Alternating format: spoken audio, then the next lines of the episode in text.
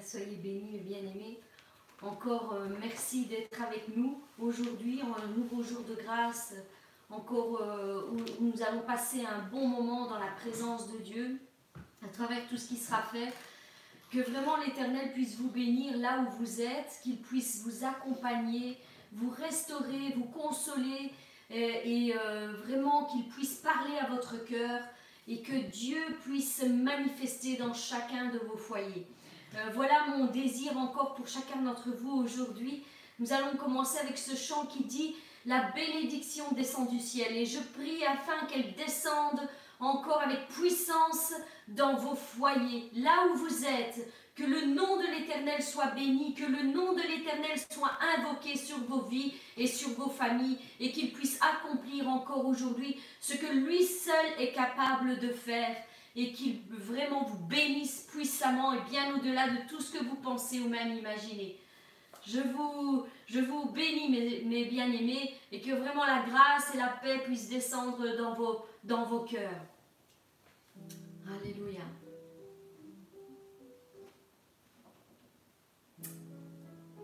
Béni sois-tu, Seigneur.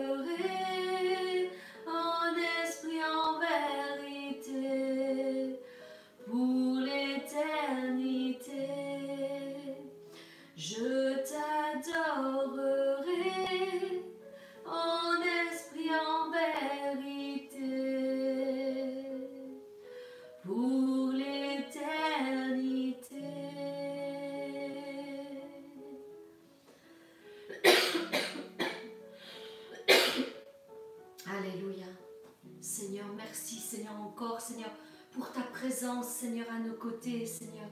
Merci Seigneur pour cette bénédiction, Seigneur, que tu fais descendre, Seigneur, du haut des cieux, Seigneur. Et nous voulons dire, Seigneur, tous ensemble, Seigneur, tu es digne, Seigneur. Digne, Seigneur, d'être élevé, Seigneur. Digne d'être adoré, Seigneur. Digne d'être glorifié, Seigneur, mon Dieu. Toi seul es digne, Seigneur. Tu as payé un prix, Seigneur, éternel, Seigneur, pour nous ramener, Seigneur, auprès de toi, Seigneur. Merci, Seigneur.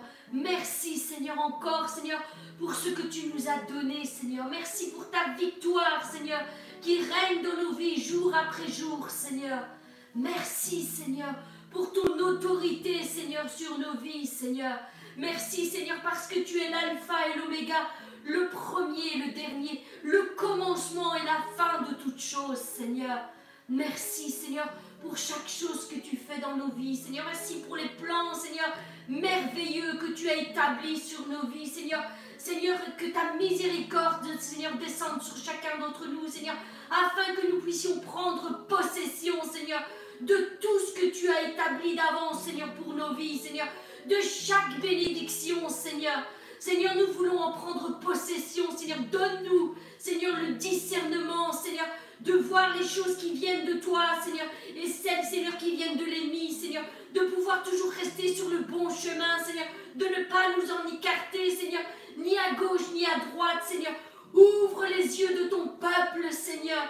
Donne-nous, Seigneur, ce discernement, Seigneur, qui est essentiel, Seigneur, à notre époque, Seigneur. Car le faux s'élève, Seigneur, et le vrai se perd, Seigneur mon Dieu. Ouvre, Seigneur, les yeux de tes enfants, Père. Montre-leur la voie qu'ils doivent suivre, Seigneur, afin, Seigneur, d'être une lumière, Seigneur, dans ce monde, Seigneur. Ne plus se laisser détourner, Seigneur, de tes plans, Seigneur. Marcher, Seigneur, dans la victoire, Seigneur. Marcher, Seigneur, dans l'assurance, Seigneur. Oui, Seigneur, je le proclame encore aujourd'hui. Tu es digne, Seigneur.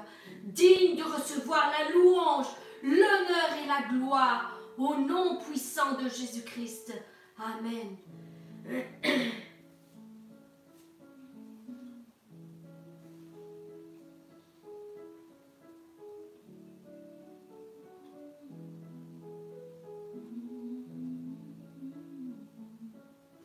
Dieu de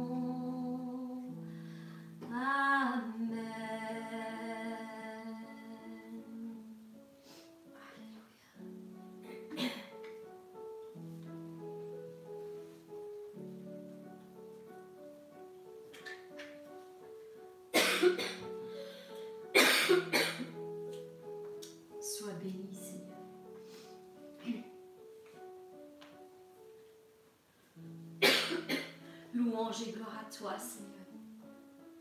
Seigneur, encore merci, Seigneur, pour, euh, Seigneur, tes bienfaits, Seigneur, dans nos vies, Seigneur.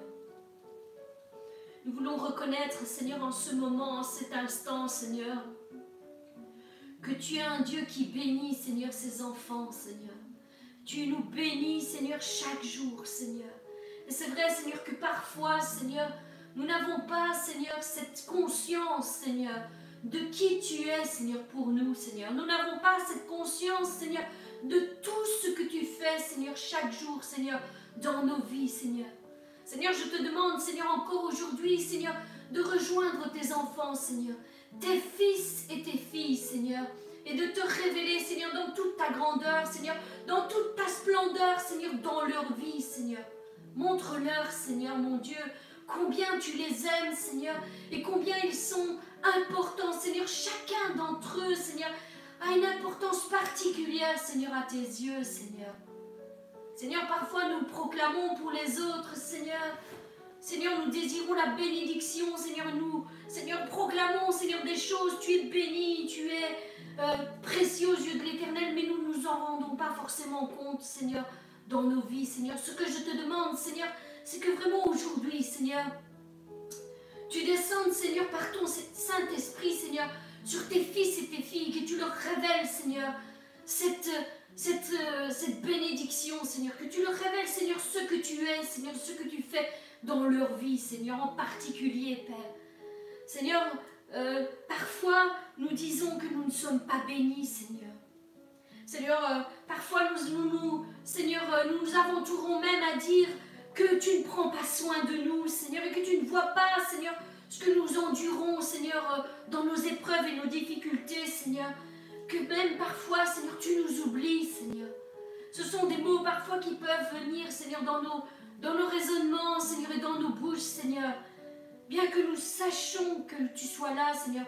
Seigneur, au milieu de l'épreuve, Seigneur, quand l'épreuve devient difficile, Seigneur, nous, nous nous avançons à dire des paroles telles que celle-ci, Seigneur.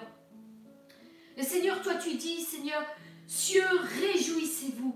Terre, soyez dans l'allégresse. Montagne, éclatez en cris de joie, car l'Éternel console son peuple. Il a pitié de ses malheureux.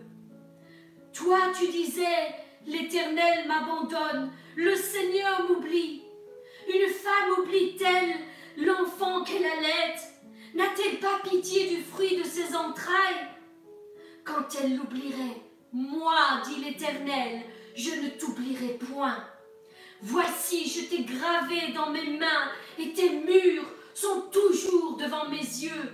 Ta vie est toujours devant mes yeux. Oui, mon frère, ma sœur, sache que l'Éternel n'oublie aucun de ses enfants.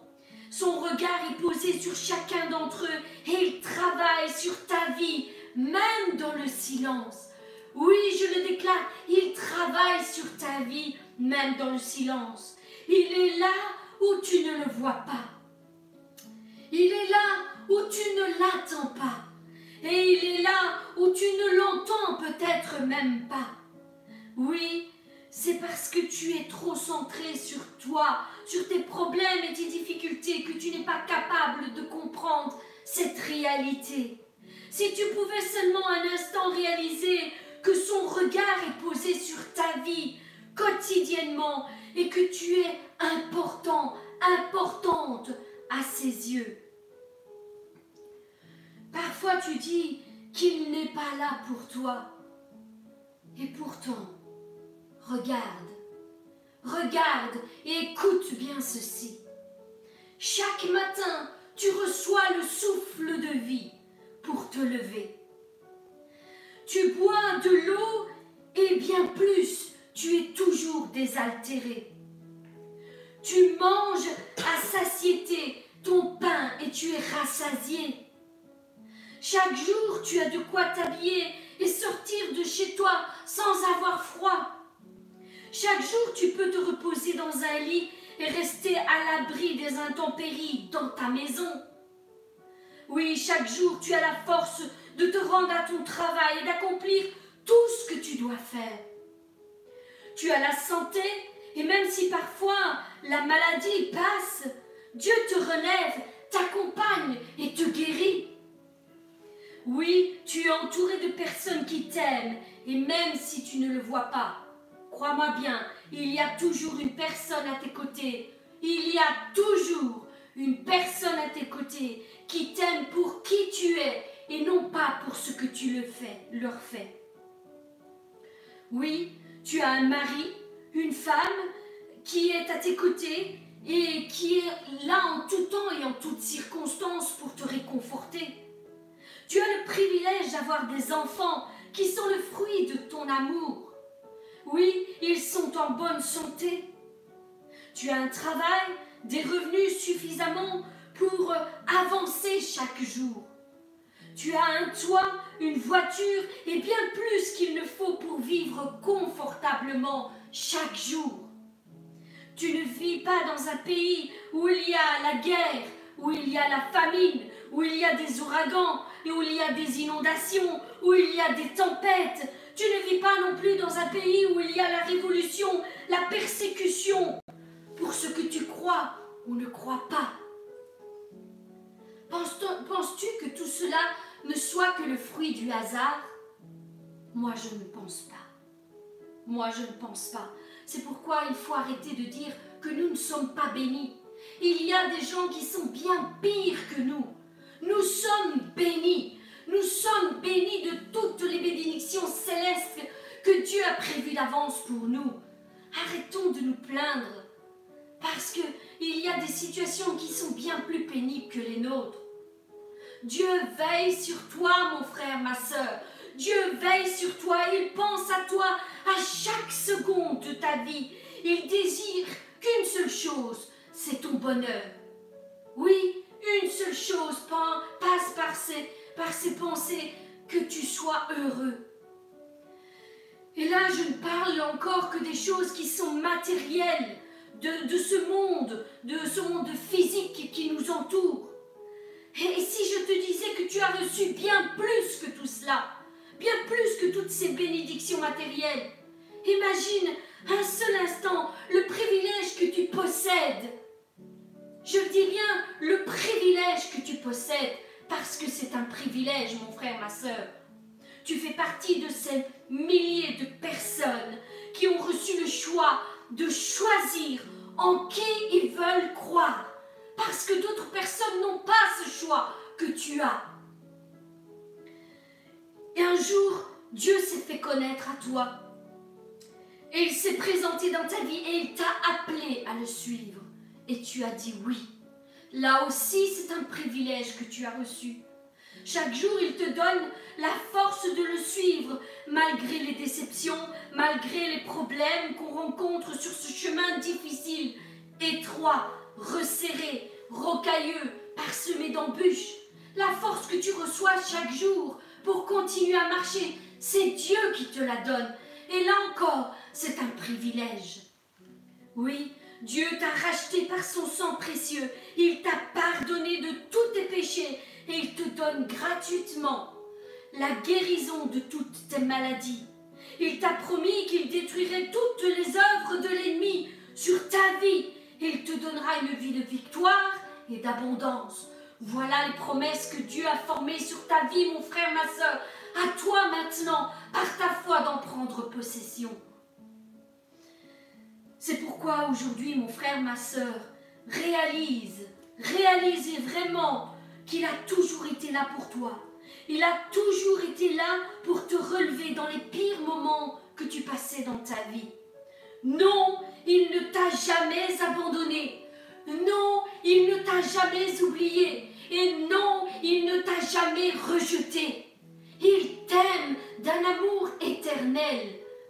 Et je crois qu'il l'a prouvé par son sacrifice à la croix, jusqu'à quel point il était capable d'aller pour te sauver, mon frère, ma soeur. Parce qu'il t'aime, bien avant que tu ne l'aimes, il t'aimait déjà et il avait déjà établi pour toi un plan merveilleux de bonheur et de joie. Oui, tu ne peux pas être là et te dire que Dieu ne t'a pas béni. Tu peux même faire partie de ces milliers de personnes qui ont reçu peut-être un miracle dans leur vie. Oui, une restauration de couple, euh, une restitution de tout ce que l'ennemi leur a volé, une guérison miraculeuse d'une maladie. Oui, tu fais partie peut-être de ces milliers de personnes qui sont des témoins aujourd'hui que Dieu est encore vivant et qu'il manifeste sa présence dans leur vie en guérissant des maladies incurables. Oui, Dieu guérit. Oui, Dieu fait encore des miracles aujourd'hui. Dans ce 21e siècle, Dieu fait encore des miracles. Il t'a peut-être restauré ta famille entière qui était dispersée, ou même il t'a guéri de blessures intérieures que tu, que tu avais depuis bien de nombreuses années. Tout cela sont des miracles que Dieu nous donne quand nous parcourons notre vie, notre chemin avec lui. Mais bien aimé, il y a tellement encore plus de choses que l'on pourrait dire à ce sujet tellement. Mais non, Dieu n'abandonne jamais ses enfants. Dieu n'abandonne jamais ses enfants. Je sais qu'aujourd'hui, il y a quelqu'un qui a besoin d'entendre ces paroles, Dieu n'abandonne jamais ses enfants. Jamais. Quoi que tu penses, quoi que tu imagines, Dieu n'abandonne jamais. Tu n'es pas rejeté, mon frère, ma soeur. Tu n'es pas oublié devant sa face. C'est simplement qu'il y a un temps pour toute chose. Ne l'oublie pas, son temps n'est pas le nôtre. Son temps n'est pas le nôtre. Arrêtons de nous plaindre en disant Seigneur, j'attends que ta promesse se manifeste. Dieu ne ment pas. S'il t'a promis quelque chose, il le fera. C'est sûr et certain, il le fera. Mais son temps doit s'écouler avant. Son temps doit s'établir. Les choses doivent se passer comme lui le désire et non comme nous le désirons. Sachons attendre le bon moment, sachons attendre le temps de Dieu et nous pourrons prendre possession de toutes nos bénédictions, de toutes nos promesses qu'il a faites sur nos vies. Oui, mais bien aimés, Dieu n'abandonne personne, personne en chemin. Même si tu traînes en marchant sur ton chemin, sache que Dieu ralentit son pas pour être à tes côtés et marcher à ton rythme. Mais jamais il ne t'abandonnera. Jamais. Même si nous sachons que les bontés de Dieu, se renouvellent chaque jour dans nos vies. Parole de Dieu nous dit que chaque matin, chaque matin, les bontés de Dieu se renouvellent. Même si parfois elles sont invisibles devant nos yeux et que nous ne les reconnaissons pas, chaque matin, les bontés de Dieu se renouvellent sur nos vies. Soyons donc des enfants reconnaissants, sachant que Dieu est à l'œuvre dans chacune de nos vies et que personne n'est oublié devant sa face. Personne. Chaque jour, ses bontés se renouvellent et il nous fait grâce malgré nos manquements, malgré nos incapacités, malgré nos faiblesses, malgré nos péchés. Dieu nous fait grâce. Et aujourd'hui, je te dis, mon frère, ma soeur, viens tel que tu es. Viens tel que tu es à lui. Viens tel que tu es. Et que ton cœur soit rempli de reconnaissance. Parce que Dieu te bénit chaque jour de ta vie. Chaque jour, il te bénit et te bénira encore tous les jours de ta vie. Seigneur, merci pour euh, cette grâce que tu nous fais, Seigneur. Nous voulons prendre conscience de ta présence dans nos vies chaque jour, jour après jour. Nous voulons prendre conscience de qui tu es pour nous. Seigneur, nous voulons le chanter, Seigneur, c'est vrai. Si nous ne t'avions pas dans nos vies, qu'est-ce que nous ferions, Seigneur?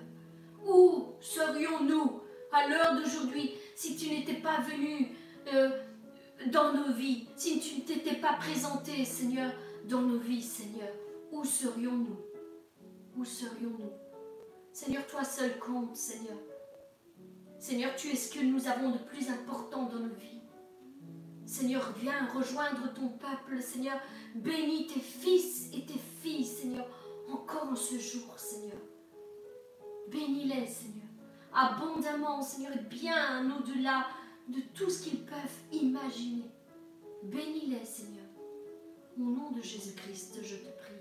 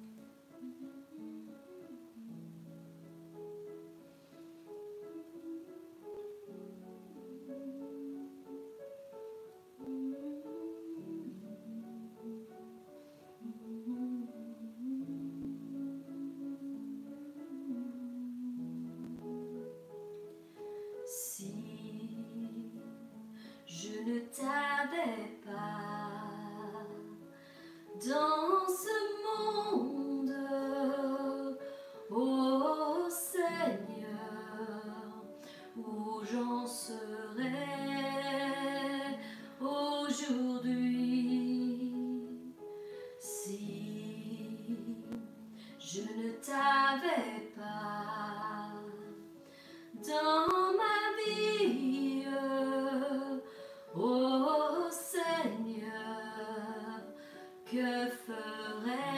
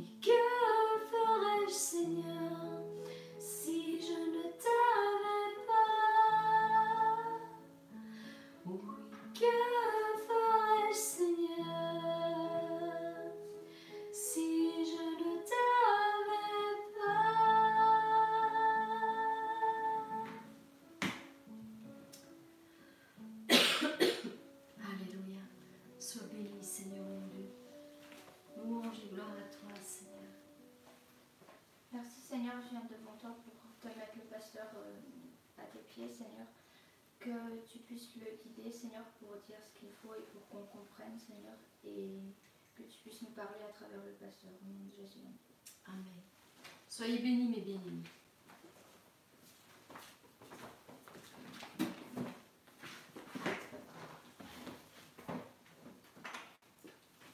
Bonjour à tous mes bien-aimés.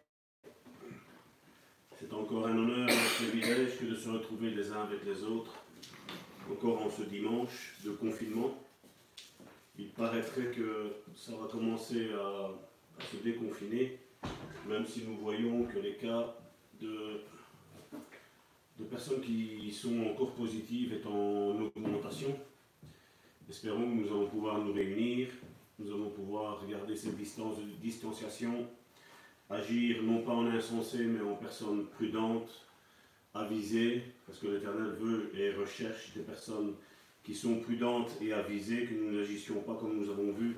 Ici récemment, j'ai vu qu'un pasteur d'âge de plus ou moins 40 ans a voulu euh, imposer les mains à, à tous ses fidèles qui étaient atteints du coronavirus et malheureusement il est décédé. On pourrait se dire comment ça se fait que Dieu, Dieu permette ça. Mais comme je dis, généralement, ben, Dieu ne veut pas que nous, agissions en personnes insensées. Euh, oui, nous pouvons passer euh, au travers et au-delà de la maladie, mais il y a des moments où, comme je dis, il faut toujours demander l'avis de Dieu. Savoir ce qu'il faut faire, ce qu'il ne faut pas faire, parce que n'oublions pas, nous pensons que nous sommes maîtres de notre sort, mais le seul qui est maître de notre sort, c'est Dieu. Et nous devons lui demander ce que nous voulons, ce que lui veut exactement pour nous. Et c'est le thème aujourd'hui de ce, de ce message aujourd'hui. Aujourd'hui, c'est le baromètre de ta foi. Je n'ai pas mis le thermomètre de ta foi parce qu'un thermomètre donne la température et stop. Elle ne, elle ne prévoit rien du passé ni du futur. Elle donne, le thermomètre donne une, température, un degré de, de l'instant présent. Tandis qu'un baromètre, un baromètre, euh, si, si, vous faites des recherches, vous allez voir qu'il donne une, euh, une, certaine dimension de la, pression atmosphérique, mais elle peut aussi prévoir s'il il va faire meilleur dans les prochains jours ou pas. Et, j'ai voulu mettre ce, titre-là parce que je sais que quand nous sommes enfants de Dieu et, que nous, entendons la parole de Dieu, même si nous avons nos raisonnements bien préétablis, et qu'il y a quelque chose qui nous interpelle, je crois que les véritables enfants de Dieu sont capables de dire voilà, je vais changer, je vais me, je vais me remettre au diapason de la parole de Dieu. Et le baromètre de ta foi, on parle beaucoup, bien souvent, comme je disais tantôt, ce pasteur avait certainement une foi, entre guillemets, qu'il aurait pu imposer les mains à tous les patients qui avaient le coronavirus et les guérir, mais cette fois-là n'était pas la foi de Dieu. Ce n'était pas ce que Dieu voulait pour cet instant-là. Oui, nous croyons que Dieu euh, nous demande d'imposer les mains et que les malades guérissent, mais comme je dis toujours, il faut savoir ce que Dieu a dit à la personne qui est malade avant tout aussi. Et, la même chose pour nous aussi, nous n'avons pas imposé les mains à qui que ce soit. Euh, si, si, nous en avons juste la simple envie, nous devons demander à Dieu ce que Dieu veut qu'on fasse. Parce que ça, ça fait partie des œuvres. Et aujourd'hui, ce sera, le thème d'aujourd'hui, ce sera les œuvres. Parce que la Bible nous parle qu'il y a des œuvres que Dieu a préparées d'avance, et nous allons lire le texte tantôt, mais il y a aussi des œuvres mortes. Les œuvres mortes, c'est quoi? Ce sont des œuvres que Dieu ne nous a pas demandé de faire et que nous faisons quand même. Et la Bible nous dit qu'il y en a certains qui vont passer à travers un feu, et ces œuvres mortes-là vont brûler. On aura beau dire, Seigneur, nous avons fait ci, nous avons fait là pour toi, Dieu ne se rappellera pas ça parce que n'était pas à toi que j'ai demandé de faire ça.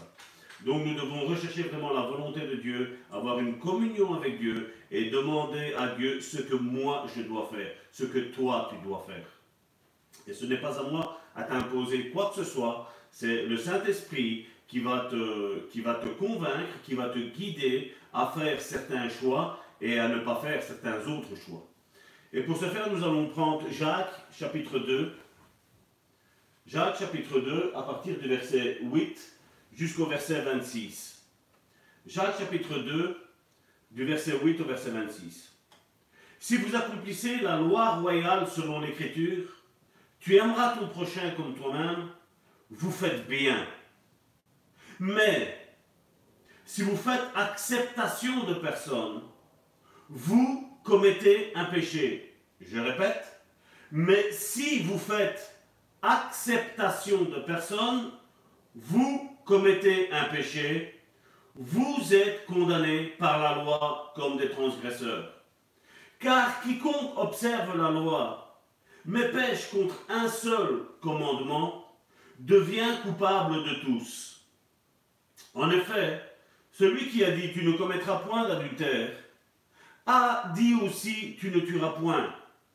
Or, si tu ne commets point d'adultère, mais que tu commettes un meurtre, tu deviens transgresseur de la loi. Parlez et agissez comme devant être jugés par une loi de liberté. Car le jugement est sans miséricorde pour qui n'a pas fait miséricorde. La miséricorde triomphe du jugement. Je répète, la miséricorde triomphe du jugement. Mes frères, que sert-il à quelqu'un de dire qu'il a la foi s'il n'a pas les œuvres? Je répète.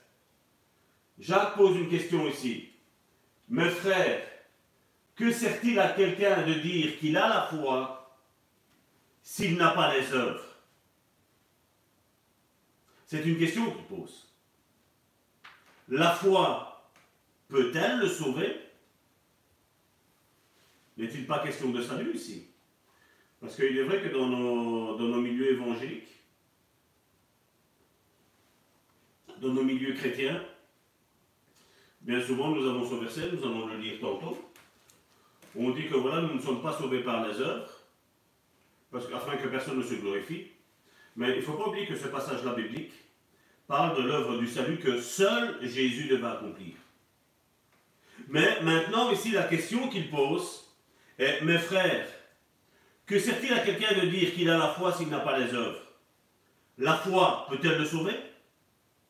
Si un frère ou une sœur sont nus et manquent de la nourriture de chaque jour, et que l'un d'entre vous leur dise, allez en paix, chauffez-vous et vous rassasiez, et que vous ne leur donniez pas ce qui est nécessaire au corps, à quoi cela sert-il? Là, je parle à plusieurs églises qui aujourd'hui, il est vrai, on prêche de donner, de donner, que Dieu va leur donner. Mais je me dis, si on prêche de recevoir de l'argent, et qu'à son tour, cette église aujourd'hui, elle ne distribue pas ce qu'elle a reçu à ceux qui sont dans les besoins. Que pensez-vous de cette église? Qui s'enrichit derrière tout ça? C'était juste une petite parenthèse que j'ai voulu ouvrir. C'est juste une petite euh, affirmation que je voudrais faire pour éclairer certains. Et la Bible au verset 17 nous dit, il en était ainsi de la foi. Si elle n'a pas les œuvres, elle est morte en elle-même. Je répète, il en est ainsi de la foi.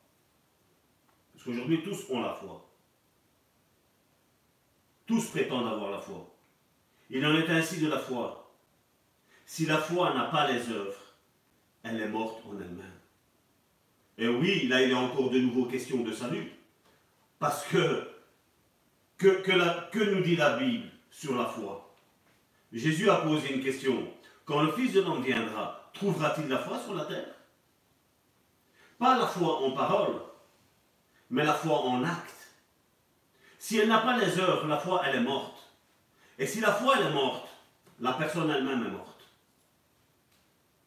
Aujourd'hui, on pense que être chrétien, être sauvé, c'est juste faire nos tâches quotidiennes que nous avons à faire tous les jours. Et puis nous rendre deux fois, trois fois, quatre fois à une réunion de culte. Et puis revenir à, à nos occupations journalières. La Bible me dit ici que si la foi n'a pas les œuvres, la foi est morte. Et la Bible nous dit, sans la foi, il est impossible de lui être agréable.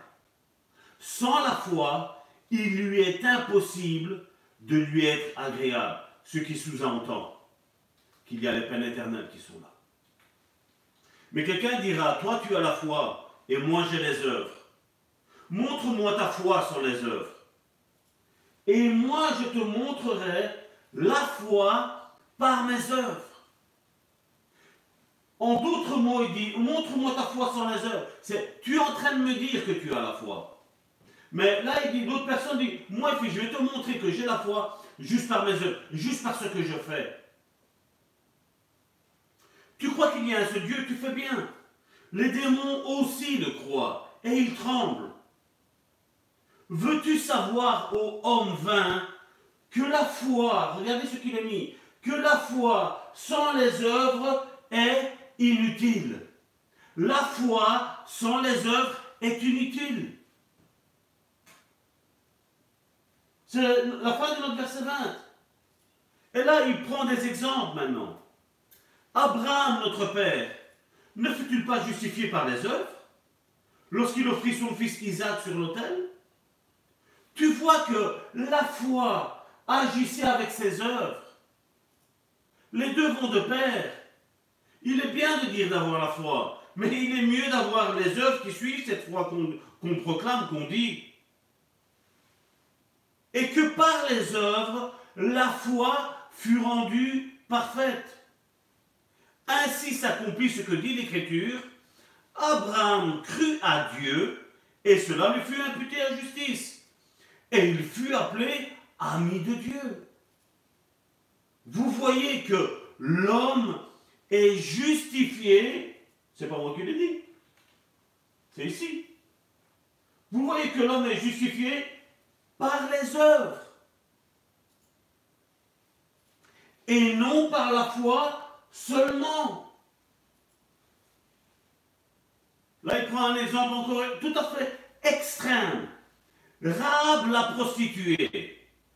Aujourd'hui, dans nos milieux évangéliques, si une prostituée rentre, on aimerait bien lui dire Oh, mais il faut que tu arrêtes de faire ce que tu fais. Les serviteurs de Dieu, à ce moment-là, ne lui ont pas dit ça. Et je ne suis pas en train de cautionner la prostitution. Non, non, non, non, loin de moi ça. Mais ici, Rab, la prostituée, ne fut-il pas justifié par les œuvres Lorsqu'elle reçut les messagers et qu'elle le fait partir par un autre chemin Et là, qu'est-ce qu'il nous dit au verset 26 comme le corps sans âme est mort, de même, la foi sans les œuvres est morte. Et la question que nous devrions nous poser, si la foi sans les œuvres est morte, sommes-nous sauvés? Si nous n'avons besoin de rien accomplir, comme on dit, nous ne sommes pas sauvés par les, par œuvres. On, aime apprendre ce, ce verset hors contexte. Comme je l'ai dit, ce, verset a été donné dans le but qu'il n'y avait qu'un seul homme qui aurait pu le faire. C'était Jésus. Le salut était, était là. C'était lui qui devait l'accomplir. C'était Dieu. C'était Dieu qui nous a créés. Dieu a créé Adam et Ève, il l'a mis dans le jardin. Et quand ils ont péché, ben Dieu a dû faire un sacrifice. Il a dû les couvrir parce qu'ils se sont rendus compte qu'ils étaient nus. On voit déjà que pour leur péché, il y avait une expiation. Mais maintenant, pour la descendance d'Adam, euh, oui, de, et de Ève. Mais il fallait un autre sacrifice. Et ce sacrifice, seul Jésus pouvait l'accomplir. Mais maintenant, nous qui appartenons maintenant à ce Jésus qu'on nous prêche, maintenant il y a des œuvres que Dieu a déjà préparées d'avance pour toi. Et maintenant, il faut que nous, nous les fassions, ces œuvres-là. Pour montrer que notre foi, elle est véritable, elle est authentique, que notre foi est une vraie foi. Et que ce n'est pas une foi comme on professe comme aujourd'hui. Il y en a beaucoup qui disent, oui, je crois en Dieu. Mais je ne trouve pas utile de faire ci, de faire là, d'aller ici, d'aller là-bas, de faire tous ces, tous ces rituels.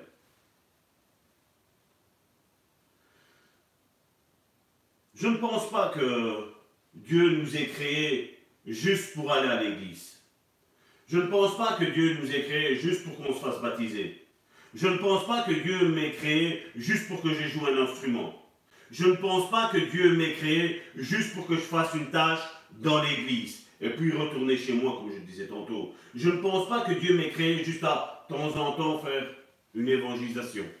Je ne pense pas que Dieu, Dieu m'ait appelé et m'ait créé juste pour faire ça. Je ne pense pas. Je pense que Dieu nous a appelés à faire plus que ce que nous nous pensons.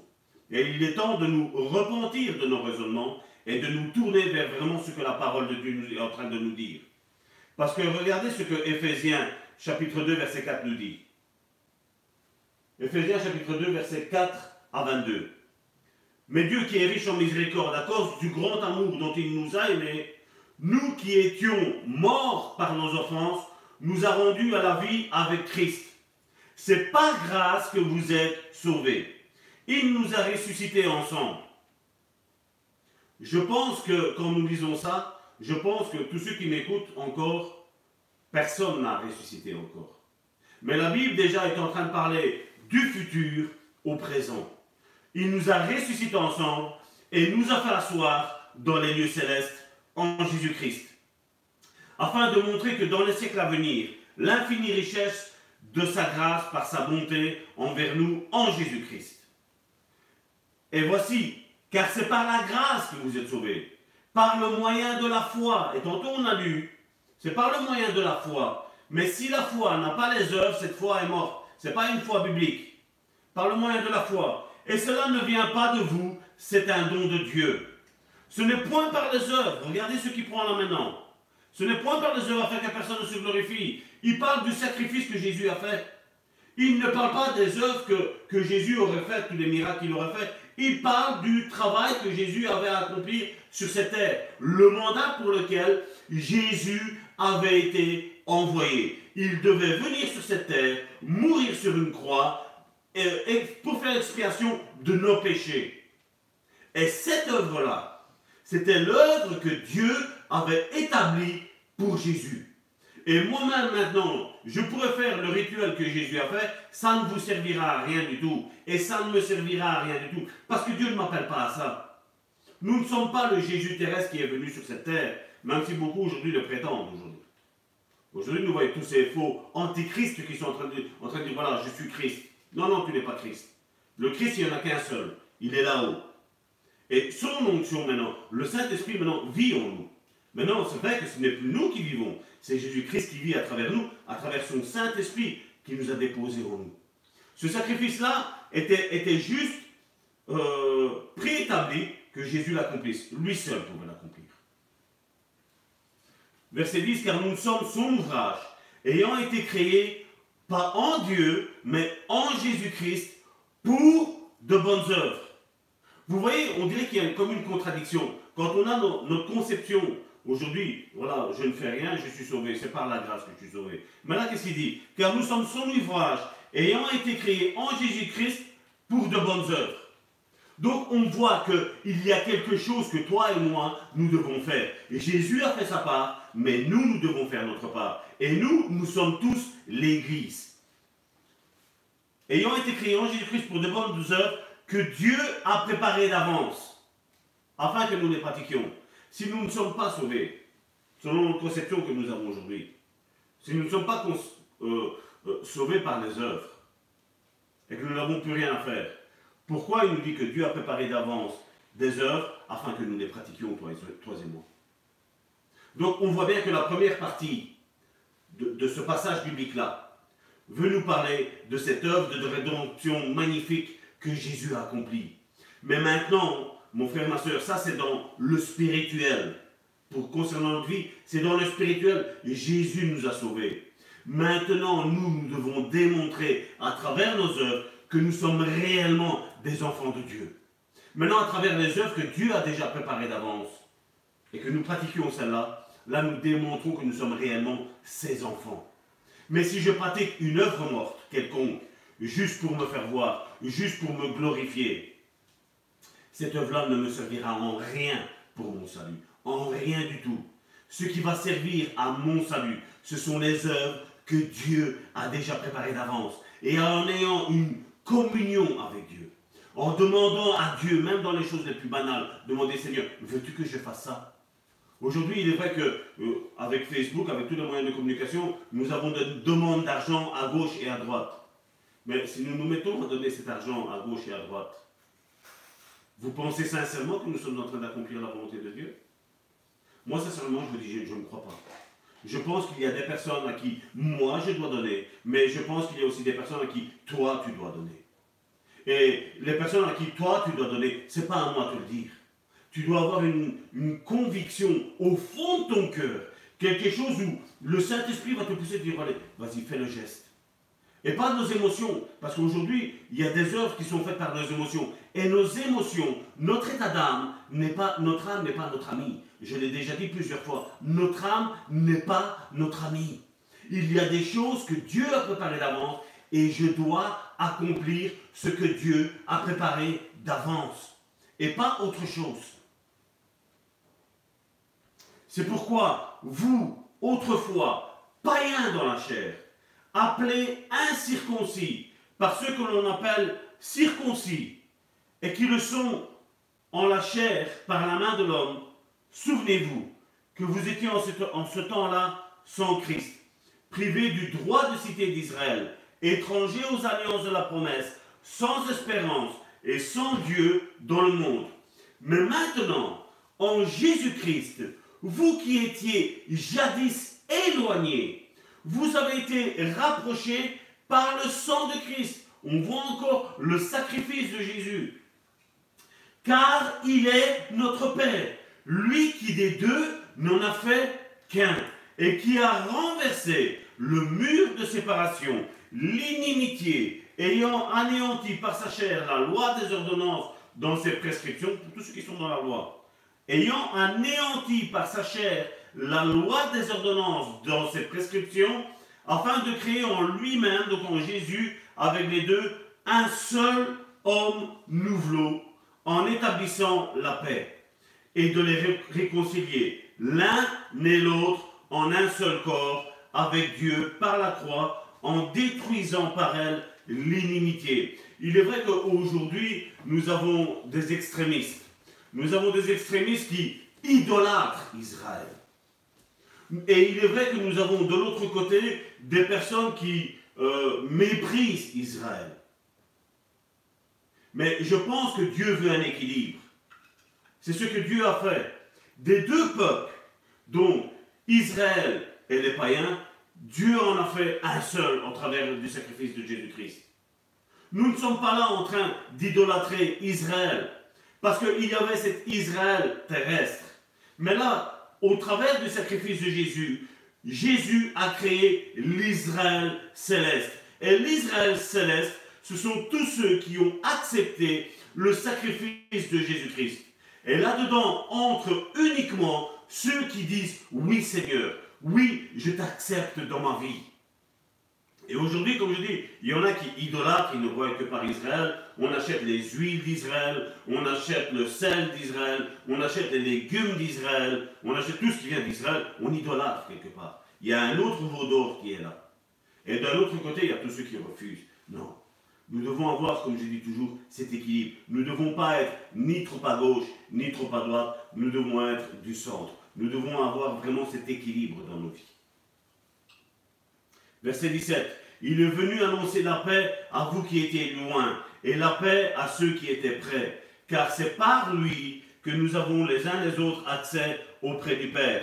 Dans un même esprit, un seul esprit, Ainsi donc, vous n'êtes plus des étrangers, ni des gens du dehors, mais vous êtes concitoyens des saints, gens de la maison de Dieu. Vous avez été édifiés sur le fondement des apôtres et des prophètes, Jésus-Christ lui-même étant la pierre angulaire.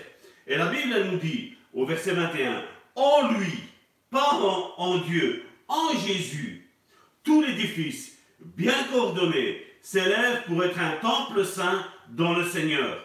En lui, vous êtes aussi édifiés pour être une habitation de Dieu en esprit. Aujourd'hui, beaucoup jouent à l'église, mais Dieu nous dit que nous sommes déjà l'église. Nous sommes, toi et moi, cet édifice que Dieu a créé depuis déjà il y a bien longtemps et qui à un moment donné a dit voilà, c'est ton sabbator, le 8 juillet 1974, c'est ton jour. Voilà, c'est le jour où tu dois naître. Et chacun d'entre nous met sa date où Dieu a dit voilà, maintenant tu te matérialises. Tu étais déjà dans ma pensée et là maintenant tu te matérialises maintenant.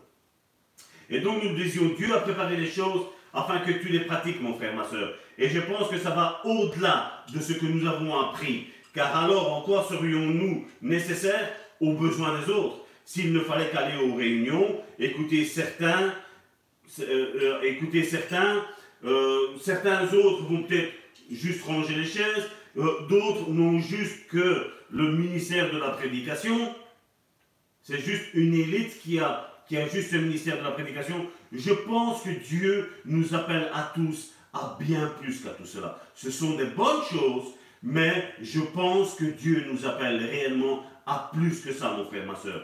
Et pour comprendre ce que nous devrions réellement faire en premier lieu, je ne dis pas que ce n'est que ça, je parle de ce que nous devrons faire en premier lieu, je pense qu'il faille regarder à ce que Jésus ait fait ainsi que ses disciples. Car nous, nous-mêmes sommes censés être disciples de Jésus, donc des copiers, des, des, calqués de ce que Jésus a fait comme œuvre première.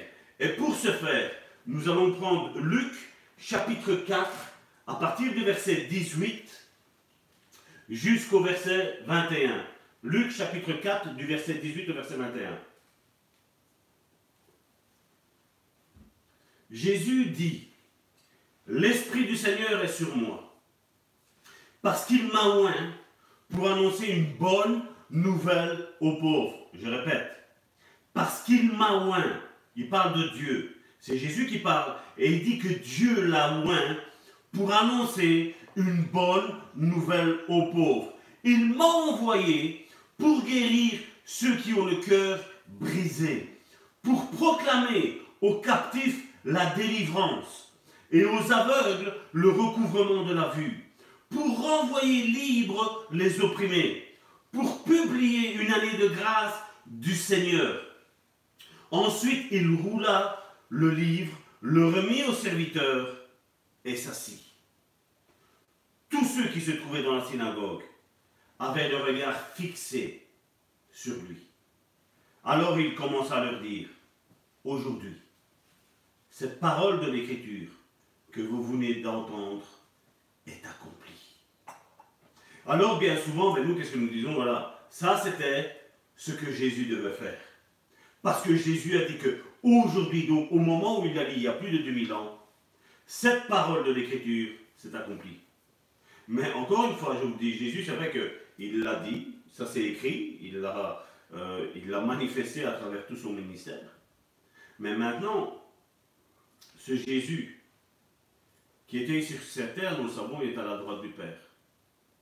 Et maintenant, nous qui sommes ces copies conformes de Jésus, qui sommes censés devenir ces copies conformes de Jésus, et ce n'est pas rien que les pasteurs, ce n'est pas rien que les apôtres, ce n'est pas rien que les prophètes, ce n'est pas rien que les, docteurs, les évangélistes. Je pense que ce passage-là est en nous des copies conformes de Jésus, à travers du Saint-Esprit qui vit en nous. Je pense que nous, ces paroles-là s'adressent à nous aussi. Nous allons le reprendre et nous allons regarder donc Luc chapitre 4, verset 18 à 19. L'Esprit du Seigneur est sur moi. Il ne dit pas que c'est son esprit. Il dit l'Esprit du Seigneur, donc de, son Seigneur, c'est son Père. L'Esprit du Seigneur est sur moi parce qu'il m'a oint pour annoncer une bonne nouvelle aux pauvres. Il m'a envoyé. Donc on voit qu'il l'a. Il annonce, il envoie pour guérir ceux qui ont le cœur brisé, pour proclamer aux captifs la délivrance et aux aveugles le recouvrement de la vue, et renvoyer libres les opprimés pour publier une année de grâce. Je, pense que quand on analyse ce texte biblique-là, il y a sept points. Annoncer une bonne nouvelle aux pauvres. Guérir ceux qui ont le cœur brisé. Proclamer aux captifs la délivrance. Renvoyer libres les opprimés. Aux aveugles le recouvrement de la vue. Renvoyer libres les opprimés et publier une année de grâce du Seigneur. Il y a sept choses que Jésus était appelé à faire. Et sept choses, sept, le chiffre de la, de la perfection. Sept, pour ceux qui aiment les chiffres, est le chiffre de Dieu. Maintenant, il y a aussi un autre problème. Pour ceux qui pensent qu'il faille juste aller écouter une prédication et puis retourner à nos occupations de tous les jours. Il y a un problème. Parce que Jésus a dit, et on l'a vu au verset suivant, Luc chapitre 4, verset 18, L'Esprit du Seigneur est sur moi, parce qu'il m'a oint L'Esprit du Seigneur n'était pas en Jésus, il était sur Jésus. Et il dit parce que Dieu m'a oint. C'est bizarre. C'est bizarre parce que si Jésus qui avait le Saint-Esprit sur lui faisait ça, ou était mandaté pour faire ça, à plus forte raison, nous qui avons ce même Saint-Esprit, mais non plus sur nous, mais en nous. Et en plus, la Bible nous dit que le Saint-Esprit nous a été donné, c'est dans Jean, à la fin du, euh, dans, à la fin de Jean chapitre 3, il nous est dit que le Saint-Esprit nous a été donné sans aucune mesure. Donc nous sommes en train de déborder de ce Saint-Esprit. À combien plus forte raison, Jésus qui avait que, entre guillemets, le Saint-Esprit sur lui, a fait tout ce qu'il avait fait. À combien plus forte raison, mon frère, ma soeur, toi et moi, qui avons aujourd'hui le Saint-Esprit en nous. Jésus, qu'est-ce qu'il nous a dit? Que nous allions faire des œuvres encore plus grandes que lui. Parce que Jésus, malgré qu'il était Dieu, la Bible nous dit qu'il était quand même, quand il est venu sur cette terre, malgré qu'il était pleinement Dieu, il était pleinement homme aussi. Il ne pouvait pas agir en tant que Dieu. Il a agi en tant qu'homme. Il s'est dépouillé, la Bible. Il a dit tous les privilèges qu'il avait, il a tout mis de côté et il est venu comme un simple serviteur, Il est venu comme toi et comme moi. Il n'y avait rien de spécial en lui. Mais il a appris à cultiver une relation avec Dieu. Il a appris à apprendre ce que Dieu voulait de lui, ce que Dieu s'attendait de lui. Il était constamment, la Bible nous dit, quand il a dû choisir les douze, la Bible nous dit qu'il est resté toute une nuit en train de prier. S'il était pleinement Dieu ici, sachant tout, avec tous les privilèges qu'il avait en, étant Dieu, vous croyez qu'il aurait eu besoin de prier? Non, il avait besoin de dire, voilà Mathieu, c'est toi. Non, il n'a pas fait ça. Il y avait comme un reset dans sa tête de Jésus, fait homme, comme quoi il ne savait plus rien. Mais il a dû apprendre de Dieu, à cultiver une relation avec Dieu pour apprendre quelle était la volonté de Dieu. Parce que alors, nous ne pourrions pas être des copies conformes de Jésus alors. S'il était pleinement Dieu, s'il savait qui, qui allait être choisi, il ne le savait pas. C'est dans la prière que Dieu lui a révélé les noms, y compris Judas, celui qui devait le trahir. Il n'était pas au courant. Là en haut, il était au courant. Mais ici en bas, il n'était plus au courant. Et aujourd'hui, la Bible nous le dit, c'est dans Jean chapitre 14, verset 16. Jean 14 et Jean, 14 et Jean 15 sont ce, ce livre où vous apprenez à connaître vraiment le Saint-Esprit. Et malheureusement, aujourd'hui, le Saint-Esprit, même dans notre milieu pentecôtiste, c'est ce grand méconnu. On ne sait plus qui est quoi. Aujourd'hui, il y en a beaucoup de Dieu m'a dit, alors que le Saint-Esprit n'a rien dit. Ce Saint-Esprit est un inconnu. Jean 14, à partir du verset 16. Et moi, je prierai le Père, et il vous donnera un autre consolateur, afin qu'il demeure éternellement avec vous. L'esprit de vérité que le monde ne peut recevoir parce qu'il ne le voit point et ne le connaît point. Et donc je voudrais ici ouvrir une parenthèse et la fermer tout de suite parce que ce n'est pas le thème d'aujourd'hui. Jésus a précisé que du Saint-Esprit, certains peuvent le voir et certains peuvent le connaître. Ces certains, ce sont ceux qui ont, sont réellement nés de nouveau. Oui, on peut voir le Saint-Esprit et oui, on peut le connaître en ayant une intimité avec lui.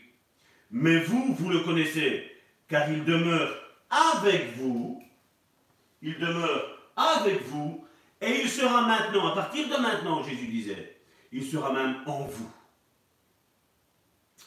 Verset 18, je ne vous laisserai pas orphelin, je viendrai à vous. Et là, Jésus s'identifie au Père, à lui qui était le Fils, bien entendu, et au Saint-Esprit.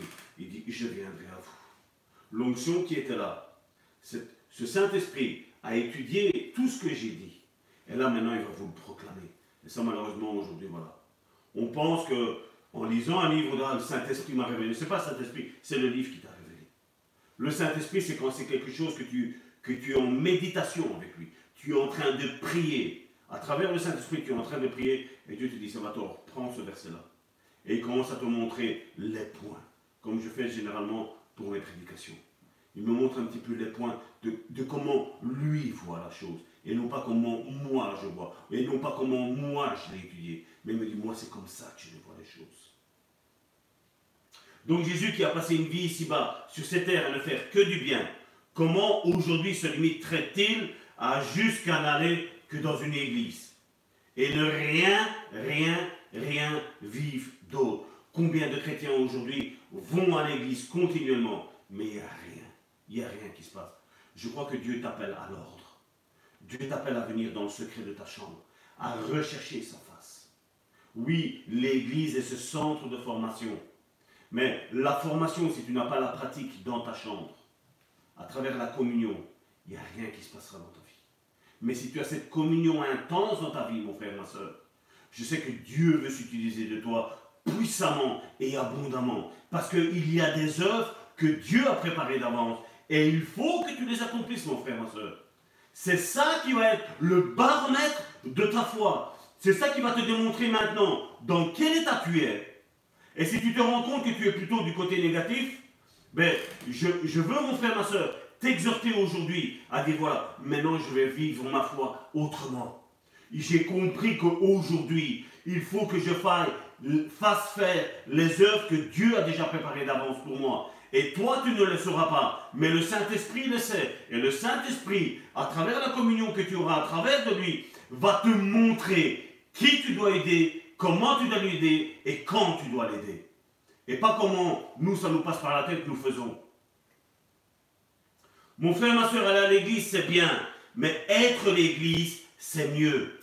Dire d'avoir une puissance, c'est bien, mais démontrer par des actes cette puissance, c'est mieux. On le voit qu'il parlait, quand l'Esprit de, Dieu est sur moi, il parle de délivrance à tous ceux qui sont, qui sont captifs. L'Église doit pratiquer la délivrance. Et la délivrance n'est pas quelque chose que, voilà, Seigneur, veux-tu bien délivrer? Non, la délivrance fait partie de ce, combat spirituel pour délivrer son frère. C'est ce que Ésaïe 58 nous dit. Voici le gène auquel l'Éternel prend plaisir détacher les liens de la méchanceté, rendre libres les opprimés. C'est ce que Ésaïe 58 nous parle. C'est ça le jeûne que Dieu veut de nous. Aujourd'hui, beaucoup jouent à l'église, mais l'église ne joue pas. Elle sait que le monde va mal. Et quand je parle du monde, je ne parle pas non seulement des païens, je parle aussi de tous ces chrétiens religieux qui, dimanche après dimanche, vont à l'église et rien ne change dans leur vie. Ils ne font rien pour l'avancement du royaume de Dieu. Nous sommes en train de prêcher non pas le royaume, le bon samaritain, nous sommes en train de prêcher le royaume de Dieu, l'avancement du royaume de Dieu. Parce que l'Église n'est que une pour Dieu. Mais je parle de tous ces religieux qui sont même manipulés même par, les enseignements et comment Jacques l'a dit à Timothée, fais attention, il va y avoir dans les derniers jours, il va y avoir des vains discoureurs, il va y avoir des séducteurs, il va y avoir des manipulateurs.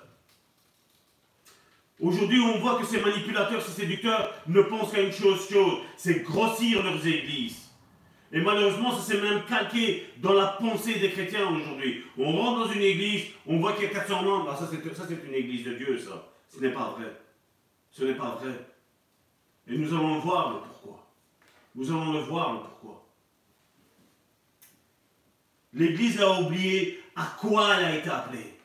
Et quand je parle de l'Église, je ne parle pas que du bâtiment. Je parle du bâtiment, mais je parle aussi des pierres qui, qui viennent construire l'Église de Dieu. Cette Église spirituelle. Luc chapitre 10, verset 17. On voit que Jésus avait choisi les douze apôtres et puis il en choisit encore 70 autres, donc 70 pour nos amis belges. 70 autres. Dieu veut grossir les disciples.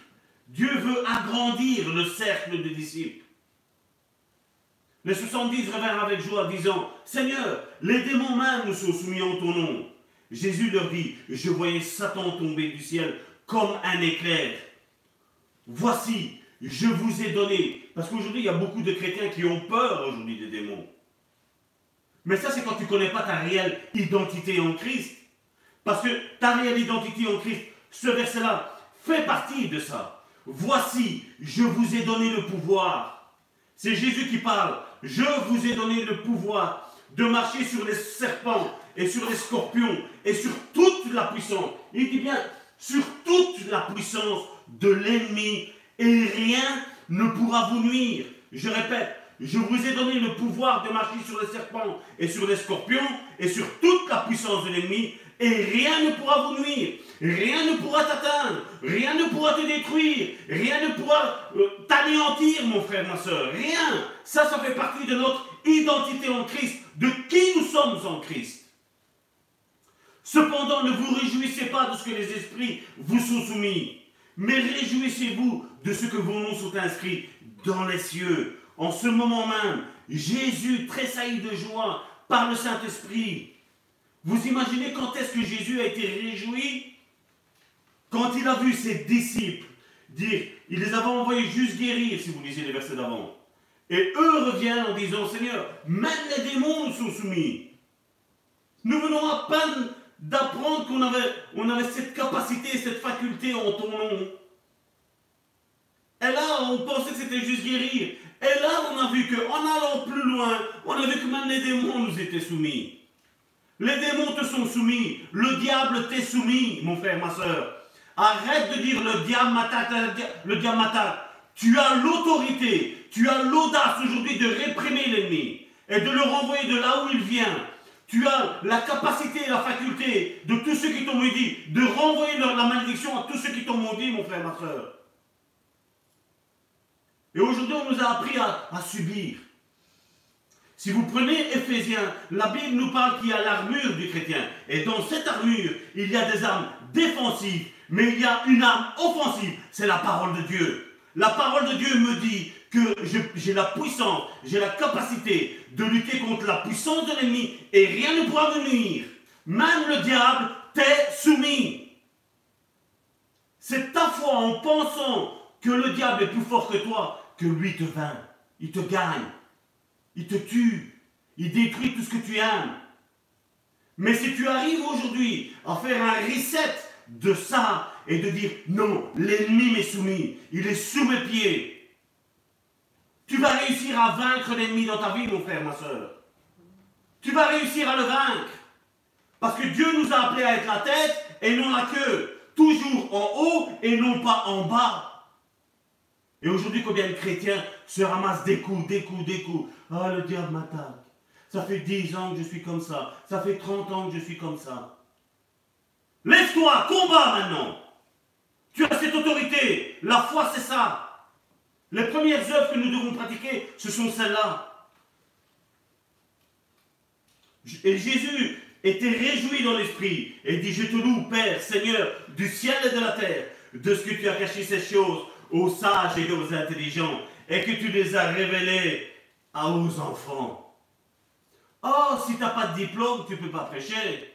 Oh, si on t'a pas dit que tu étais pasteur, tu étais évangéliste, tu étais prophète, tu étais euh, docteur, tu étais apôtre, tu ne peux rien faire. Tu peux juste t'asseoir et regarder comment on fait.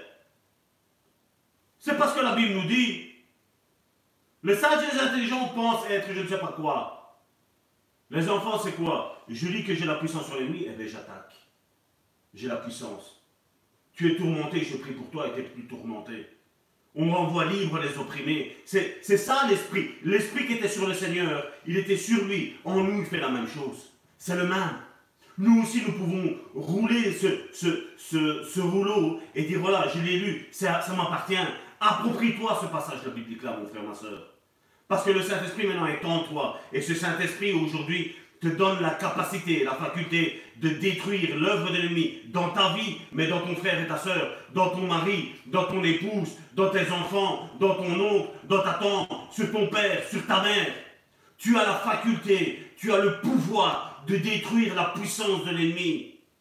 Et arrête de subir. Arrête de subir, mon frère, ma soeur. Dieu a bâti une église forte. Dieu dit de son église au Père de l'Église, regardez dans Matthieu chapitre 16, verset 18.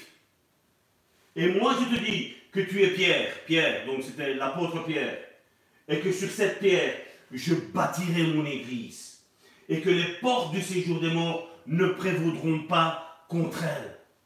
L'Église que Dieu voit est une Église forte, une Église qui a compris son mandat, et si toi et moi nous avons compris, nous nous assemblons. Si déjà tout seul je suis fort, à deux nous sommes encore plus forts. Et à trois, imagine la puissance qui émane de, chacun d'entre nous, mon frère, ma soeur.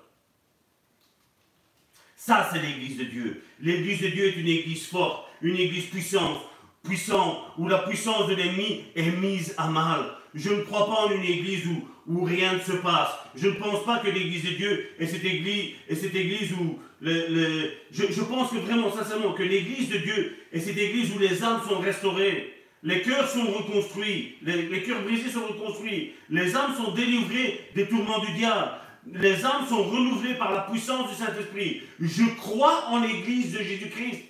Je crois en cette église-là. Je ne crois pas en l'église des hommes. Je n'y crois pas parce qu'il n'y a aucune puissance, il n'y a aucune manifestation, il n'y a aucun don qui se manifeste. C'est de temps en temps. Dieu veut une église forte, une église puissante.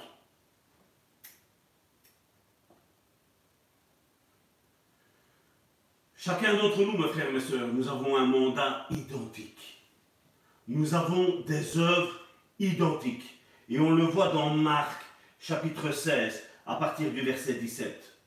Voici les miracles qui accompagneront ceux qui auront cru. La question, mon frère, ma soeur, que tu dois te poser, est-ce que tu as cru au Seigneur Jésus?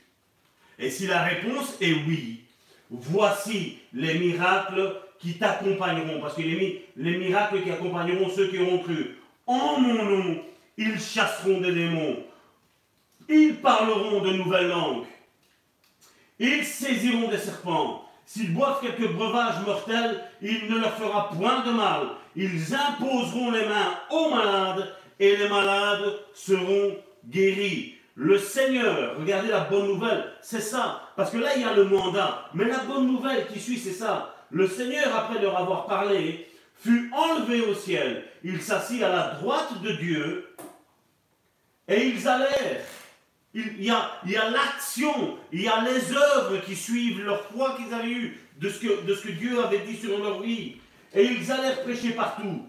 Le Seigneur travaillait avec eux et confirmait la parole par les miracles qui l'accompagnaient. Et je ne pense pas que ce n'était que dans un temps. Je le pense et nous le voyons à l'église du Bon Samaritain, nous le voyons, que Dieu nous accompagne avec les signes, les miracles et les prodiges, parce que nous avons foi et nous avons compris que chacun d'entre nous a des œuvres à faire. Dieu ne te demande pas qu'à laver ta voiture, Dieu ne te demande pas qu'à laver ta maison. Dieu ne te demande pas qu'à laver tes enfants. Dieu te demande bien plus que tout cela, mon frère, ma soeur. Il y, a il y a un temps pour les choses de la maison, mais il y a aussi un temps pour les choses de Dieu. Et il y a des frères et des sœurs qui sont alentour de toi et qui sont en train de souffrir, mon frère, ma sœur. Et Dieu t'a créé. Entends bien ce que je te dis. Dieu t'a créé pour que tu les aides. Dieu t'a créé pour que cette œuvre qu'il avait déjà créée avant la fondation du monde, maintenant là tu la manifestes. Tu la rends, elle était dans le spirituel, et maintenant tu la rends tangible dans ce monde ici charnel que nous vivons, toi et moi. Parce que ces œuvres, elles ont été, on l'a lu tantôt, elles ont été créées pour que nous les pratiquions. Nous devons les créer. C'est bien plus que ce que tu ne crois. Nous ne sommes pas là pour faire du blablabla. Nous sommes là pour créer la confusion dans le camp de l'ennemi. C'est pas à nous d'avoir peur de lui, c'est à lui, à l'ennemi, le diable, d'avoir peur de nous. Parce que Dieu nous a revêtus de cette puissance. Le Saint-Esprit sur vous. Vous recevrez une puissance. Le Saint-Esprit survenant sur vous.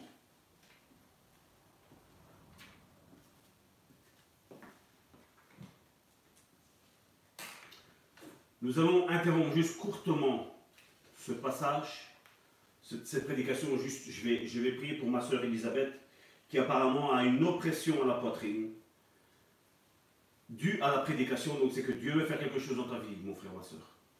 Ma soeur Elisabeth, rentrons tous en communion, l'Église tout entière, rentrons en communion pour notre soeur Elisabeth. Père éternel, je viens devant le trône de ta grâce, Seigneur. Je te remets, Seigneur, ma soeur, Seigneur, Elisabeth, Seigneur, qui est là, Seigneur, tourmentée, Seigneur Jésus, Seigneur, par la puissance, Seigneur, de l'ennemi, Seigneur. Au nom de Jésus, Seigneur, l'Église unie, tous ensemble, Seigneur Jésus, Seigneur, nous prions, Seigneur, contre cette oppression, Seigneur. Au nom de Jésus, Seigneur, nous demandons, Seigneur, à cette oppression, Seigneur, de lâcher, Seigneur, notre sœur Elisabeth maintenant, là où elle se trouve, Seigneur Jésus, Seigneur. Au nom de Jésus, Seigneur, nous réprimons, Seigneur, cet esprit, Seigneur, d'oppression, Seigneur. Agir, Seigneur, dans la vie, Seigneur, de notre sœur, Seigneur Jésus, Seigneur. Nous faisons, Seigneur, barrière, Seigneur. Nous protégeons, Seigneur, tous ensemble, Seigneur, notre sœur, Seigneur, de ces oppressions, Seigneur. Puissant, Seigneur, de Jésus, Seigneur, je demande, Seigneur, à cette oppression, Seigneur, de quitter, Seigneur, ce corps et de lâcher prise maintenant, ma sœur, Seigneur. Au nom puissant, Seigneur, de Jésus, Seigneur, je te prie, Seigneur, afin qu'elle soit libre, Seigneur. Oui, Seigneur, tu nous as donné, Seigneur, cette puissance, Seigneur, et cette capacité, Seigneur, de rendre libre, Seigneur, les opprimés, Seigneur. Et par la foi, Seigneur, nous prenons ça, Seigneur, et nous agissons, Seigneur, pour notre sœur, Seigneur, Elisabeth, Seigneur. Au nom puissant, Seigneur, de Jésus, Seigneur. Merci, Seigneur. voilà. Ça, c'est l'Église. L'Église, quand on voit un membre du corps souffrir, nous prions les uns pour les autres. Peu importe si ça ne fait pas partie des, protocoles des autres églises, chez nous, quand l'Esprit nous guide quelque chose, nous le faisons. Qu'est-ce que la Bible nous dit de Lucifer? Parce que bien souvent, nous avons peur de parler de lui. Nous avons peur. Mais il faut se rappeler de qui il est exactement. Et le livre d'Ézéchiel nous parle de qui était Lucifer. Ézéchiel chapitre 28 à partir du verset 13. Voici ce que la Bible dit de Lucifer, qu'on appelle le diable maintenant. Tu étais en Éden, le jardin de Dieu. Tu étais couvert de toute espèce de pierres précieuses, de sardoine, de topaz, de diamants, de chrysolite, d'onyx, de jaspe, de saphir, d'escarboucle, d'émeraude et d'or. Tes tambourins, tes tambourins et tes flûtes étaient à ton service, préparés pour le jour où tu fus créé. Contrairement à Jésus, le diable a été une créature créée. Dieu l'avait créée bonne, merveilleuse, belle. Et regardez, tu étais un chérubin protecteur. Il était quelqu'un, Satan, qui devait protéger les gens. Et regardez ce qu'il est en train de faire. Tu étais un chérubin protecteur aux ailes déployées. Je t'avais placé et tu étais sur la montagne de Dieu. Il était dans le jardin de Dieu, mais il était dans la montagne de Dieu. Tu marchais au milieu des pierres étincelantes. Tu as été créé intègre dans tes voies. Depuis le jour où tu fus créé, jusqu'à celui où l'iniquité a été trouvée chez toi. Par la grandeur de ton commerce, tu as été rempli de violence et tu as péché. Je te précipite de la montagne de Dieu et je te fais disparaître, chérubin protecteur, du milieu des pierres étincelantes. Ton cœur s'est élevé à cause de ta beauté, l'orgueil. Je te jette par terre, l'humiliation. Je te livre en spectacle au roi. Regardez quelle humiliation que Dieu donne quand on ne se plie pas à la volonté de Dieu. Par la multitude de tes iniquités, Par la justice de ton commerce, tu as profané tes sanctuaires. Il n'y en avait pas qu'un, il en avait plusieurs. Je fais sortir du milieu de toi un feu qui te dévore. Je te réduis aux cendres sur la terre, aux yeux de tous ceux qui te regardent. Tous ceux qui te connaissent parmi les peuples sont dans la stupeur à cause de toi. Tu as réduit au néant, tu ne seras plus, à jamais. On voit qui était Satan. Il a été créé juste et intègre. Et on voit à cause qu'il a essayé de s'occuper de ses affaires à lui, et non pas des affaires de Dieu.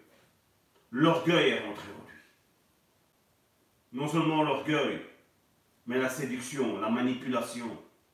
Parce que oui, Satan est un manipulateur. Et tous, ceux aujourd'hui qui se disent hommes de Dieu et qui sont des manipulateurs sont, les enfants de ce père-là. Parce que la manipulation est, est vraiment un trait typique de qui est le diable. Oui, il est un séducteur parce que Apocalypse chapitre 12, verset 4 nous le dit. En parlant de Satan, il dit Sa queue entraînait le tiers des étoiles du ciel par la séduction, par la ruse. Sa queue entraînait le tiers des étoiles du ciel et les jetait sur la terre. Le dragon. Le dragon se tint devant la femme qui allait enfanter, afin de dévorer son enfant lorsqu'elle aurait enfanté. Satan, qui a été créé juste, ces anges qui ont été créés juste, sur le nombre d'anges que Dieu a créés, sur la myriade d'anges que Dieu a créés, un tiers de ces anges ont été séduits. Et vous pensez quoi? Lucifer qui a été créé saint, propre, gentil, non manipulateur. Ces anges qui étaient au service de Dieu, qui ont été créés saints, propres. Vous pensez que eux qui étaient hyper saints ont, basculé de l'autre côté vous pensez que nous, en tant qu'êtres humains, nous ne pouvons pas basculer de l'autre côté? Sincèrement? Adam et Ève, qui étaient parfaits, ont été séduits. Aujourd'hui, on arrive à penser qu'aujourd'hui, apparemment, nous, c'est impossible qu'on soit séduits. Alors que même Timothée, comme je disais tantôt, nous l'a dit. Il nous l'a dit. Et d'ailleurs, la Bible nous le dit, c'est à travers la bouche de Jésus, dans Marc chapitre 13, verset 20. Et si le Seigneur n'avait pas abrégé ses jours, personne ne serait sauvé. Je répète, et si le Seigneur n'avait abrégé ses jours, personne ne serait sauvé. Alors, mettons notre orgueil de côté. Mais il les a abrégés à cause des élus qu'il a choisis. Même les élus peuvent être séduits. Et c'est pour ça qu'il faut méditer, lire la parole de Dieu. C'est pour ça qu'il faut Priez sans cesse, comme la Bible nous dit, pour rechercher quelle est la volonté de Dieu pour ma vie, pour ta vie, mon frère, ma soeur. Parce qu'un des signes de la fin de temps est que déjà, des faux serviteurs feront des miracles. Regardez déjà. Dans Marc chapitre 13, verset 22. Car il s'élèvera de faux Christ et de faux prophètes. Ils feront des prodiges et des miracles pour séduire les élus. Vous voyez comment le diable est un séducteur, un manipulateur. Maintenant, c'est pas qu'il faut. Maintenant, il y a certains qui demandent, voilà, si, si voilà, il y a des faux Christ et des faux prophètes qui, ont, qui vont faire des prodiges et des miracles, mais voilà, alors ceux qui ont faux sont de. Non, non, non, non, ce ne sont pas des faux. La Bible nous dit, elle nous exhorte aujourd'hui à regarder la manière de vivre de ces personnes-là. Matthieu chapitre 7, à partir du verset 22 jusqu'au verset 29. Plusieurs me diront ce jour-là, Seigneur, Seigneur, n'avons-nous pas prophétisé par ton nom? N'avons-nous pas chassé des démons par ton nom? Et n'avons-nous pas fait beaucoup de miracles par ton nom? Alors je leur dirai ouvertement, je ne vous ai jamais connu, retirez-vous de moi, vous qui commettez, qu'est-ce est mis? L'iniquité, le péché qui est continuel dans la vie de ces personnes-là. C'est pourquoi quiconque entend ces paroles que je le dis et ne les met pas en pratique sera semblable à un homme prudent qui a bâti sa maison sur le roc. La pluie est tombée, les torrents sont venus, les vents ont soufflé et se sont jetés contre cette maison. Elle n'est pas tombée parce qu'elle était fondée sur le roc. Elle était fondée sur la vérité et non pas sur la manipulation. Mais quiconque entend ces paroles que je dis et ne les met pas en pratique sera semblable à un homme insensé qui a bâti sa maison sur le sable. La pluie est tombée, les torrents sont venus, les vents ont soufflé et ont battu cette maison. Elle est tombée et sa ruine a été grande. Après que Jésus eut achevé ses discours, la foule fut frappée de sa doctrine, car il enseignait comme ayant autorité, non pas comme les scribes, comme leurs scribes. On voit qu'il y a une différence déjà dans la manière de la prédication. Aujourd'hui, quand, quand, je vois certains aujourd'hui, oh Seigneur, et on fait tout des, tout des tralala aujourd'hui. C'est ce que les scribes faisaient. On n'est pas tel la galerie. Aujourd'hui, quand je vois aussi, surtout, surtout la, la musique aujourd'hui qu'on entend, la louange, entre guillemets, la louange aujourd'hui, où il faut, c'est bizarre, les chants où on crie, apparemment il y a certains qui ressentent une onction. Il n'y a pas d'onction dans le cri. Dieu n'est pas sourd. Si Dieu arrive à entendre notre parole déjà dans notre cœur, on n'a pas besoin de crier pour toucher le cœur de Dieu. Dieu n'est pas sourd. Dieu a lavé ses oreilles. Mais aujourd'hui, on a tout ce, tout ce spectacle aujourd'hui qui est fait. Pour créer une onction, on n'a pas besoin de créer une onction. Quand l'onction de Dieu est présente, on la ressent tout de suite. On n'a pas besoin de jouer du rock chrétien. On n'a pas besoin de jouer du slow chrétien. On a juste besoin d'épancher notre cœur à Dieu. C'est ce que Dieu recherche. Et d'ailleurs, juste avant ce passage-là, si on prend Matthieu chapitre 7, verset 15, il nous parlait de comment les reconnaître.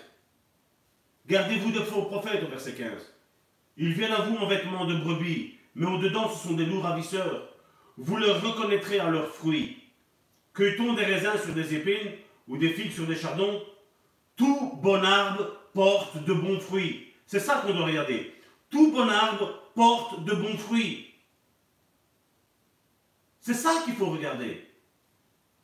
L'homme qui est en train de prêcher, comment vit-il? Quel est le fruit qu'il porte? Son église, comment fonctionne-t-elle? Est-il un destructeur que quand il y a quelqu'un qui sort, tout de suite c'est le matraquer, le mitrailler Ça, c'est du mauvais fruit, ça. Ce message n'est pas, ici pour vous, pour vous écraser, mais c'est pour vous faire comprendre que Dieu a préparé des œuvres dans ta vie, mon frère, ma soeur. Et il faut que tu les accomplisses. Parce que si tu ne les accomplis pas, il y a un risque. Mais si tu les accomplis, mon frère, ma soeur, tu vas avoir ta foi qui va être boostée. Tu vas réapprendre à avoir envie de resservir Dieu avec cœur, avec joie. En faire des choses non plus pour dire de les faire, mais de les faire vraiment avec passion. Parce que tu sais que ton frère, ta soeur, dans le service que tu es en train de donner avec Dieu, est épanoui à travers tes paroles. Nous sommes là pour prier les uns pour les autres, nous, nous faire miséricorde les uns pour les autres. Mais nous sommes là aussi pour nous encourager les uns les autres. Aujourd'hui, je t'encourage, demain, tu m'encourageras, mon frère, ma soeur. Ça, c'est l'Église. Ça, c'est le cœur de Dieu, ça.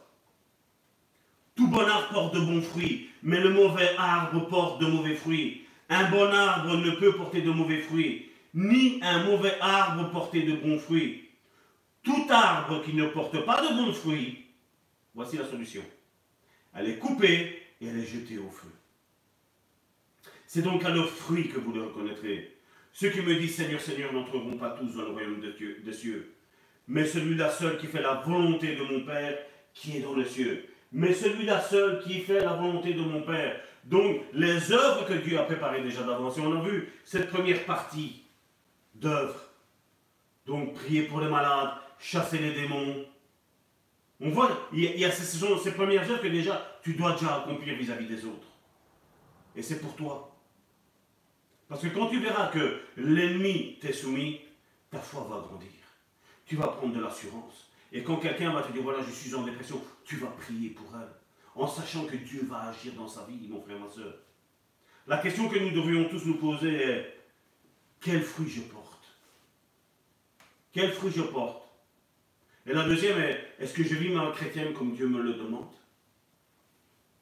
Ça, ce sont les, questions, les deux questions que aujourd'hui, toi et moi, nous devrons nous, nous poser. Et si jusqu'à aujourd'hui, voilà, si tu dis, voilà, mon fruit jusqu'à aujourd'hui est mauvais, c'est pas grave. J'ai dit, c'était le baromètre de la foi.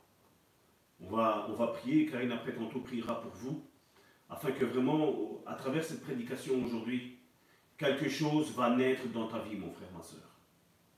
Quelque chose de nouveau va naître. Le baromètre va indiquer que voilà, des jours meilleurs arrivent pour toi, mon frère, ma soeur. Amen. Au nom puissant de Jésus, des jours meilleurs vont arriver dans ta vie. Vous savez, avec les enseignements qu'on entend, entend aujourd'hui, tous ne sont pas de Jésus. Et tous ne sont pas les enseignements que Paul nous a laissés. Il y a un heure. Et Paul nous a averti qu'il y aurait des temps difficiles avec des séducteurs qui seront là. Les apôtres ont dit que l'évangile que Jésus prêchait était dur à entendre. Jean chapitre 6 à partir du verset 66. Ça c'est l'évangile que Jésus prêchait. Dès ce moment, plusieurs de ses disciples se retirèrent et n'allèrent plus avec lui, avec Jésus. Jésus donc dit aux douces, et vous vous voulez pas vous en aller aussi? Jésus n'était pas un manipulateur, un séducteur qui disait non, non, reste dans cette église, reste avec moi, parce que sinon les gens vont voir que tout le monde espère. Jésus n'était pas un manipulateur. Jésus disait si vous voulez partir, libre à vous. Ils étaient libres de partir. Et Simon-Pierre, verset 68, Simon-Pierre lui dit Seigneur, à qui irions-nous? Tu as les paroles de la vie éternelle. Et nous avons cru et nous avons connu que tu es le Christ, le Saint de Dieu. Vous savez, aujourd'hui, il y a un enseignement qui pullule, aujourd'hui. C'est que tous nous sommes sauvés. Et que depuis que Jésus est venu sur cette terre, tous ceux qui disent Seigneur, Seigneur, sont sauvés. Apocalypse. Je vais clôturer avec, avec les deux derniers versets. Apocalypse chapitre 20, verset 12, nous dit Et je vis les morts, les grands et les petits qui se tenaient devant le trône. Des livres furent ouverts. Et un, un seul autre livre fut ouvert, celui qui est le livre de la vie. À cause de la séduction, à cause de la manipulation, Beaucoup sont morts aujourd'hui en pensant que ne fallait plus rien faire. Il fallait juste prendre sa voiture, aller à l'église, s'asseoir, écouter, retourner à la maison, aller travailler, manger, dodo, église. Il y a un autre livre ouvert, un seul. Il y a des livres qui ont été ouverts, ça veut dire bien plusieurs. Un livre fut ouvert, celui qui est le livre de la vie. Et les morts furent jugés j'arrive pas bien à lire là, selon leurs œuvres. C'est bizarre qu'il ne parle pas du fait d'avoir accepté le Seigneur. Et les morts furent jugés selon leurs œuvres, d'après ce qui été écrit dans ces livres. Ésaïe chapitre 54, et je vais clôturer là. Ésaïe chapitre 54 à partir du verset 1er. Réjouis-toi, stérile, toi qui n'enfantes plus. Fais éclater ton allégresse et ta joie, toi qui n'as plus de douleur. Car les fils de la délaissée, donc les fils de la perdition, seront plus nombreux que les fils de celle qui est mariée, dit l'Éternel. Donc on voit qu'il y aura un plus grand nombre de personnes qui va passer du mauvais côté et un faible reste, comme Jésus l'a dit qui lui va être sauvé. Entrez par la porte étroite, il n'y en a plus qui la trouvent. Large est le chemin, spacieux est la porte qui... Il y en a beaucoup qui rentrent par là. Mon frère, ma soeur, j'espère que ce message aujourd'hui t'a remis en question. J'espère que ce message aujourd'hui t'a été donné dans le but que voilà, maintenant tu vas, tu vas retrousser tes manches et tu vas commencer à travailler pour le Seigneur. Parce que Dieu a préparé des œuvres d'avance. Et il veut que tu les accomplisses, ma soeur, mon frère. Il veut que tu les accomplisses. Je vais appeler mon épouse Karine, qui va prier pour, euh, pour vous tous. Je sais que ces prières vous boostent et je sais qu'elle va, va encore vous booster là maintenant. Soyez bénis.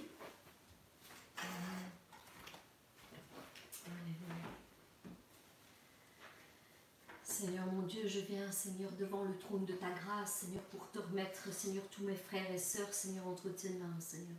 Tout d'abord, je veux te remercier pour cette parole que tu nous as donnée, Seigneur, parce que c'est vrai, Seigneur, que nous devons nous examiner, Seigneur, jour après jour, Seigneur, pour savoir, Seigneur, si nous sommes sur le bon chemin, Seigneur. Merci, Seigneur, de t'être utilisé de ton serviteur, Seigneur, pour, Seigneur, nous montrer, Seigneur, Seigneur, quelles sont les choses sur lesquelles nous devons poser notre regard, Seigneur? C'est vrai, Seigneur, que les œuvres, Seigneur, sont une partie importante, Seigneur, de notre cheminement, Seigneur. Elles ne peuvent pas être, Seigneur, éliminées, Seigneur, de notre vie chrétienne, Seigneur. Au contraire, Seigneur, notre foi nous pousse à faire des œuvres, Seigneur. Pourquoi, Seigneur? Parce que, Seigneur, tu mets en nous, Seigneur, cet amour, Seigneur. Parce que tu nous dis, Seigneur, dans ta parole, Seigneur, que sans l'amour, Seigneur, nous ne pouvons rien faire, Seigneur, que nous pouvons faire tant de choses, Seigneur. Seigneur, nous pouvons les, les, les, pratiquer, Seigneur, toutes les œuvres, Seigneur, que nous voulons, Seigneur. Mais Seigneur, dans ta parole, Seigneur, dans, euh, dans 1 Corinthiens 13, Seigneur, tu nous décris, Seigneur, que même si nous faisions toutes les meilleures œuvres du monde, Seigneur, si nous ne les faisons pas, Seigneur, avec amour, Seigneur, Seigneur, toutes ces choses sont vaines, Seigneur. C'est pourquoi, Seigneur, je veux te remercier, Seigneur, parce que c'est vrai, Seigneur, que nous devons faire, Seigneur, des œuvres, nous devons accomplir les œuvres que tu as, euh, Seigneur, établies d'avance sur nos vies, Seigneur, nous devons les pratiquer avec amour et compassion avant tout, Seigneur. Seigneur, merci, Seigneur, de mettre des personnes, Seigneur, qui sont dans le besoin, Seigneur, devant nos yeux, sur notre chemin, Seigneur. Et Seigneur, de nous donner, Seigneur, comme il a été dit, Seigneur, le discernement, Seigneur, pour savoir ce qui vient de toi, Seigneur, et ce qui ne vient pas de toi, Seigneur. Parce que oui, il y aura de bonnes œuvres, Seigneur, mais il y aura aussi des œuvres, Seigneur, mortes, Seigneur, et nous ne voulons pas accomplir ces œuvres, Seigneur. C'est pourquoi je te demande, Seigneur, de nous ouvrir les yeux, de nous donner du discernement, Seigneur, de nous éclairer dans notre esprit, Seigneur, pour savoir, Seigneur, si les œuvres qui sont devant nous, Seigneur, viennent de toi ou non. Confirme ta parole, Seigneur. Seigneur, l'un des moyens que nous avons, Seigneur, Seigneur, pour savoir si les choses viennent de toi ou non, Seigneur, c'est de demander des confirmations, Seigneur. Parle, Seigneur, tantôt d'une manière, tantôt d'une autre, Seigneur. Mais révèle-nous, Seigneur, les choses qui nous sont cachées, Seigneur.